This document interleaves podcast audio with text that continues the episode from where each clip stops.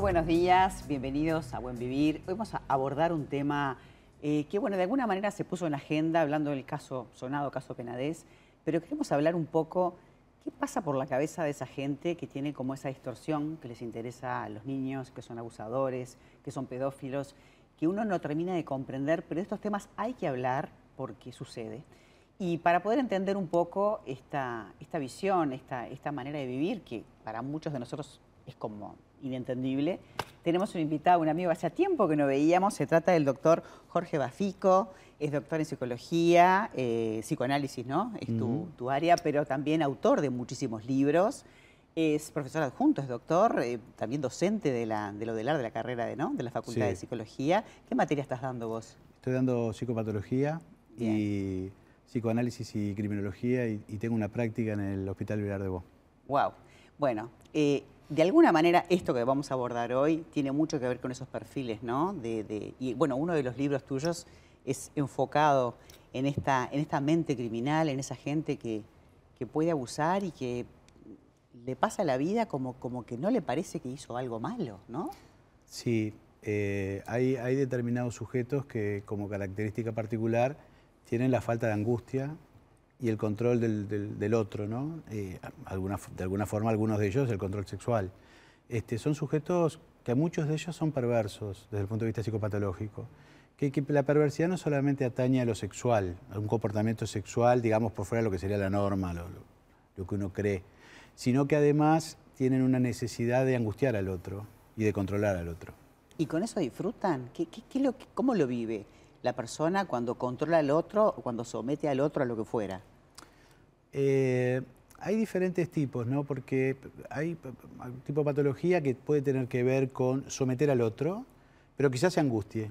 O sea, lo hace, pero se siente mal, es como sintomático. En otros casos, como es el caso de la perversión, el sujeto no solamente que disfruta, sino que ni siquiera se lo cuestiona, no, lo plantea como un problema. Por eso yo este, siempre le planteo a los estudiantes de la facultad que cuando es muy difícil que un, perverso consulte, venga a una consulta. Si viene a la consulta es por alguna cuestión secundaria, o porque es mandado, por una cuestión judicial, o porque es mandado por la familia o por su pareja, pero por motivos propios no vienen. Y cuando vienen, por lo general, su función es angustiar. Entonces, le digo esta frase que a veces les parece media divertida a los estudiantes, es lo mejor que uno puede hacer con un perverso es salir corriendo. Claro.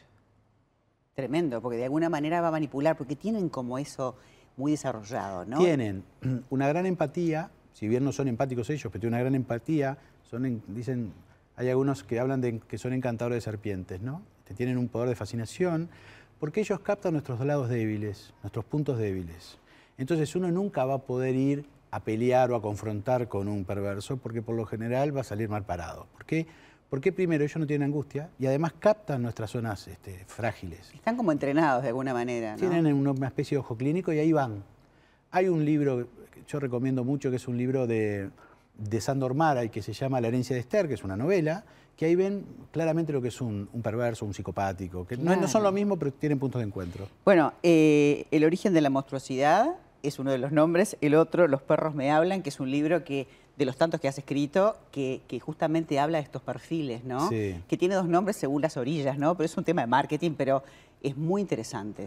Bueno, muchas gracias. Sí, es un libro que escribí hace unos años, que en realidad mi, tesis de doctorado es sobre los asesinos en serie, donde yo planteo que el asesino en serie no es una patología en sí misma, sino que es un fenómeno transclínico. ¿Qué quiere decir?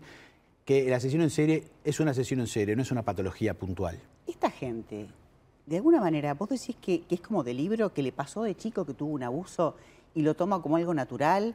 Eh, le pasa a las mujeres que son abusadas, a, las que son, digamos, este, las que están del otro lado, ¿no? Mm, mm. Que, en realidad es la víctima, que a veces cuando tienen, viven en un hogar donde hay maltrato, como que eso lo ven como, no lo ven como algo malo o no lo ven como algo no natural y entonces lo viven como algo parte de la vida. ¿Le pasa lo mismo del otro lado al abusador, al pedófilo, al criminal? ¿Le pasa lo mismo? Es muy interesante la pregunta que haces. Esa misma pregunta se planteó con los asesinos en serie.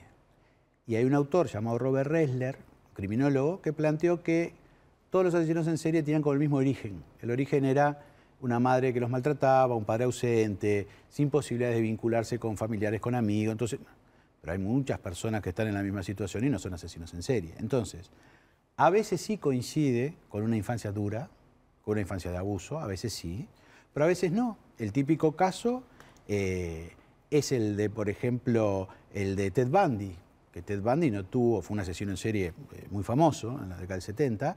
O el colombiano, famoso. O, Garavito, pero, pero Ted Bundy, por ejemplo, no tuvo una infancia terrible. Como uno puede, o Jeffrey Dahmer, que hace poco hizo una serie muy exitosa, este, no tuvieron una infancia tan terrible como uno podría suponer para las cosas que hicieron después. O sea, no es sine qua non una infancia terrible, o una infancia trágica o traumática pero siempre hay algún elemento que, tiene, que algo pasó en su historia. Si hablamos de el, sujeto, por ejemplo, el pedófilo, que además es perverso, porque no necesariamente tendrían que coincidir, aunque parece que sí, a veces no, son sujetos que controlan la situación, son sujetos fríos, con poca angustia, nada de angustia, que saben lo que están haciendo, que logran convencer a la víctima, que la manipulan y sobre todo que no tienen culpa.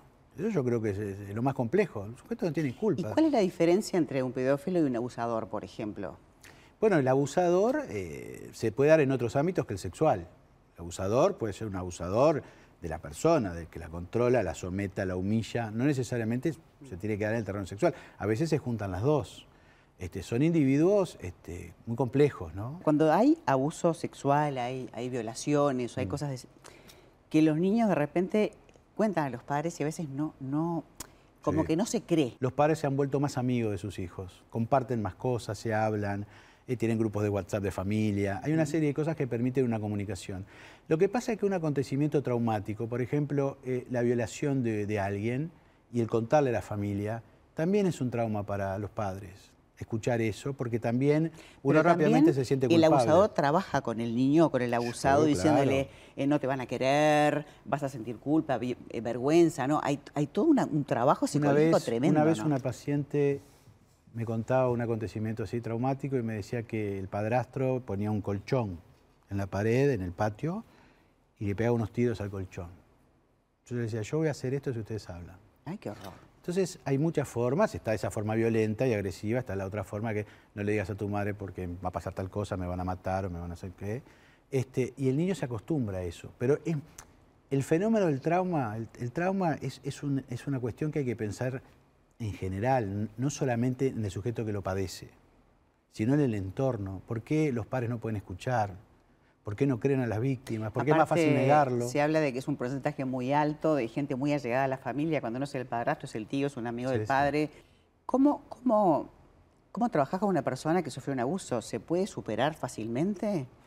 Eh, se puede superar, por supuesto que sí.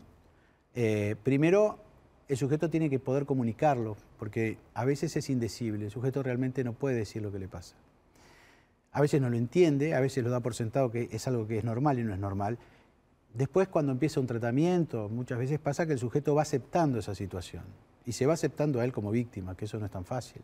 Por eso se ven tantos casos de, jóvenes abusados de repente eh, dentro de la iglesia o lugares que dicen, wow, y que pasaron muchísimos años, ¿y por qué ahora? Y bueno, porque se dieron un montón de cosas. Ahora, en los lugares menos esperados. Claro, Tenía un dato por acá que me, impactó y yo te lo preguntaba mm. recién antes de empezar, que es un dato de la OMS del 2016. Dice que una de cada cinco mujeres y uno de cada trece varones en algún momento de su vida tuvieron una situación de abuso, sexual o no sexual.